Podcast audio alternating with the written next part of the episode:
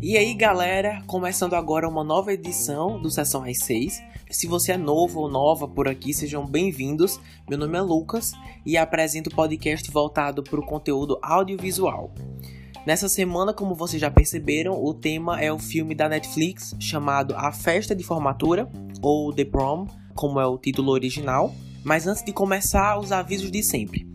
Esse episódio é livre de spoilers e isso significa que as informações da história que serão mencionadas aqui já foram divulgadas na sinopse e nos trailers, ok? Então, sem enrolação, vamos começar.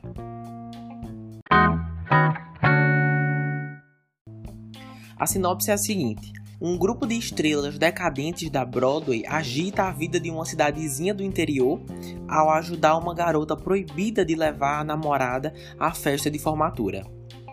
É dirigido por Ryan Murphy, que já fez muita coisa esse ano, como por exemplo a minissérie Hollywood, que eu até já falei aqui no podcast. Mas, ei, outra coisa não, mas produzir conteúdo em 2020 foi só o que esse homem fez. É, é baseado na peça da Broadway e teve um livro, então, se eu não me engano, a ordem é primeiro a, a peça, aí depois o livro e agora o filme, baseada também na peça. É, o gênero é comédia musical. Bom, é o seguinte, estava louco para assistir esse filme. Desde quando saiu o primeiro trailer, eu já pensei, caramba, com certeza é o tipo de história que eu vou curtir. Mas na hora eu também pensei que ia ser bem previsível. Você já consegue supor como a história inteira vai se desenrolar, sabe? E assim, por mim tudo bem, por vários aspectos eu não me importei muito, é, porque assim, a gente está no meio de uma pandemia, eu quero me sentir entretido e eu tava pensando nisso.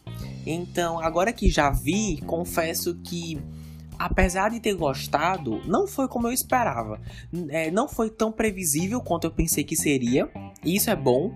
Alguns momentos foram sim, mas outros eu realmente não esperava o que tinha acabado de acontecer. E por causa disso, dou super crédito ao roteiro. Não sei se todo mundo que assistiu foi desse jeito, e também tem o fato de eu nunca ter lido o livro ou ter assistido a peça, né? Então isso ajudou com certeza, porque eu não sabia tanto quanto outras pessoas. Mas uma coisa do roteiro que é muito importante mencionar, e isso aí talvez seja realmente um divisor de águas para muita gente, é que tem muita música. Como eu falei, é um musical, mas não chega a ser no nível de Hamilton, por exemplo, onde eu não assisti, mas eu soube que muitos dos diálogos são cantados, se não todos, então, assim, não é nesse nível, mas ainda assim tem bastante.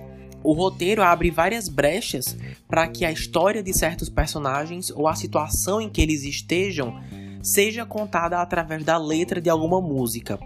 E quando é bem executado, é bem eficaz porque economiza tempo aprofundando algum personagem, por exemplo, durante 3 e 5 minutos. Então, estrategicamente é uma boa ideia. Mas eu super entendo se as pessoas acharem excessivo ou repetitivo essa abordagem por causa da quantidade de números musicais que tem. É, assim, eu pessoalmente não me incomodei, eu adoro esse gênero, não senti o peso, mas acredito que muitos irão sentir. Mas em compensação, tem músicas que se destacam mais do que outras. Love the Neighbor é a minha preferida, tem uma letra sensacional sobre intolerância e religião, mas feita de uma forma bem descontraída, sem contar que a performance feita no shopping é incrível. Também gostei de Tonight Belongs to You e It's Time to Dance, que estão nos trailers. É super o tipo de música que eu baixaria na minha playlist, sabe? Mas assim, a festa de formatura consegue enriquecer bastante a narrativa com comentários muito válidos, não só sobre os dilemas de sair do armário, digamos assim, na adolescência, mas também o impacto que isso pode ser para os pais, principalmente em casos mais extremos como o distanciamento entre pais e filhos, além de vários tabus que estão presentes ainda hoje. E me surpreendeu também o tempo investido falando sobre como uma carreira no mundo das artes pode ser instável. Numa hora você pode ser a celebridade mais badalada e na outra um Zé Ninguém, entre aspas. Eles também trazem o questionamento do porquê nós fazemos o que fazemos Você trabalha só para os outros, para pra, as críticas ou para você? Reflexões que me chamaram a atenção, com certeza. Mas não posso aprofundar nada disso sem trazer aqui o elenco de peso que esse filme tem. São muitas pessoas, então espero ter organizado tudo certo. Começando pelos atores da Broadway, Meryl Streep como Didi, é, James Corden como Barry, Nicole Kidman interpreta Andy e Andrew Rannells que faz o Trent. É, os quatro têm muito destaque, mas a minha preferida foi a Didi, uma mulher super egocêntrica e que, por ser uma celebridade, acredita que tudo gira ao seu redor, ou as coisas têm que ser feitas para ela. E isso rende muitas cenas cômicas vindas da própria Meryl Streep, principalmente quando ela tenta evoluir ao longo da história. É, é muito divertido. É, James Corden também tá aqui, ele, ele contracena mais com a Didi. E eu sei que muita gente não gosta dele, mas eu sinceramente nunca vi motivo para não gostar. Ele é outro que tem muito carisma, boas músicas e o seu passado é abordado de forma bem dinâmica com flashbacks que você sente que está conhecendo mais do Barry, mas sem tomar muito tempo da história. Ele tem seus momentos e é uma ótima adição ao elenco. Já a Nicole Kidman e o Andrew Rannells não tem tanto destaque quanto esses outros dois mencionados e infelizmente eu acho que não aparecem tanto quanto os fãs desses atores gostariam. Porém, também tem seus momentos. O Andrew foi quem protagonizou um dos meus números favoritos que já falei, Love the Neighbor, e a Nicole Kidman, mesmo também tendo uma música e interações legais com outros personagens, sendo bem sincero, o que mais me chamou a atenção foram suas roupas. Em algumas cenas, o figurino dela já, já me chamava a atenção imediatamente, e em muitas dessas ela não falava nada. E isso é uma coisa que eu inclusive vou falar mais daqui a pouco.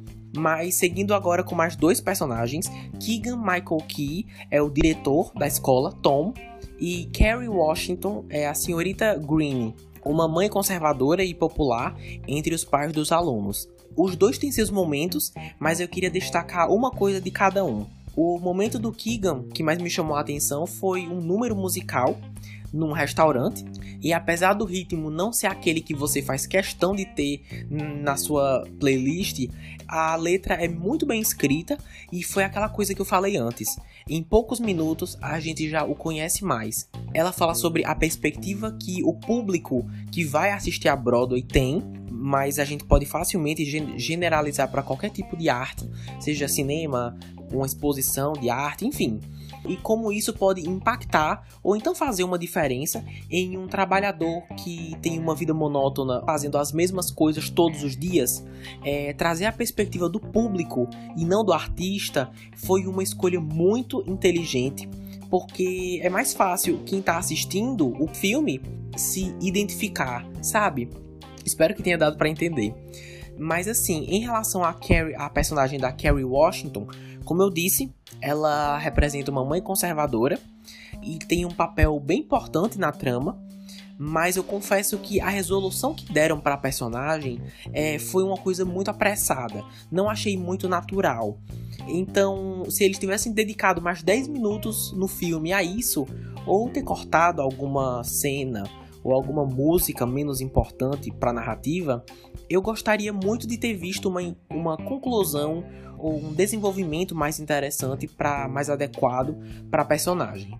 Por fim, mas não menos importante, a atriz Joe Ellen, que interpreta Emma, que é a pobre coitada que só queria trazer a namorada para o baile e mal sabia no que estava se metendo. É, eu achei a atriz muito carismática. Sabe aquela pessoa que você provavelmente seria amigo na vida real? Pronto, ela só quer viver a vida dela, sabe? e tenta fazer isso com um sorriso no rosto sempre que pode, mesmo que as coisas não estejam fáceis. É, é, eu acho uma pessoa muito admirável e gosto que ela não tem medo de ser quem é, mesmo com os julgamentos, sabe? É muito nobre. É, bom, voltando pro figurino, no geral as cores escolhidas é, são bem brilhantes e coloridas, principalmente quando se tratam dos quatro artistas da Broadway não sei se foi impressão minha ou não, mas Indiana, a cidade onde o colégio se encontra, não tinha tanta cor até eles chegarem. E dá para fazer vários paralelos com isso, né? Seja comparando as pessoas das duas cidades, ou o choque e o contraste que elas causam é, na escola, enfim. A fotografia sabe usar muito bem as cores que estão em cena, estejam elas no figurino dos personagens ou no local em questão, seja um shopping, um quarto, uma festa, tem um padrão visualmente interessante. Mas na minha opinião, Ryan Murphy dirigiu muito bem esse filme, dá para perceber principalmente através dos números musicais, com destaque para aqueles que envolvem várias pessoas. Os movimentos e ângulos feitos dão a sensação de imersão, e em certos momentos eu, eu conseguia sentir que estava lá com eles. Então isso foi muito legal. Mas no geral, a festa de formatura, ou The Prom, é um filme bem emocionante que celebra a diversidade e ainda abre espaço para comentários muito pertinentes sobre o mundo profissional artístico. Tudo isso, claro, com muitas músicas, é, algumas mais chamativas que outras e com um elenco de peso. Eu definiria esse filme com um pensamento que eu tive quando ele estava perto de terminar. É um grande abraço na comunidade LGBTQ+. E apesar de não ser incrivelmente inovador, me senti bem entretido. É, então, se você é fã ou curte musicais e é membro da comunidade LGBTQ+, a tendência é que esse grupo seja mais beneficiado pela representatividade que traz. Mas assim, acho importante dizer que pessoas hétero com certeza também podem curtir e ter um bom momento assistindo. É, e já está disponível na Netflix. É, bom, essa foi a análise de A Festa de Formatura, mas diz aí, você acha que esse filme é para você? Se não, envia esse episódio para alguém que você acha que vai curtir e vai lá no Instagram, arroba 6 e dá a sua opinião do filme. Eu sempre também posto novidades de episódios novos e também fica mais fácil de falar com vocês. Antes de terminar, aviso que, como vocês já sabem, o ano tá quase acabando e próxima semana vai ser o último episódio de, de 2020. No caso, irei falar sobre a segunda temporada da série Mandalorian. Na semana passada falei da primeira, então para quem não viu, corre lá que já já sai a continuação. E em breve vou explicar a dinâmica de janeiro de 2021, como que o Sessão às 6 vai funcionar nesse período, é, que vai ser um pouco diferente do normal, então fiquem atentos. Se você escutou até aqui, muito obrigado e me encontro com vocês na semana que vem. Até mais!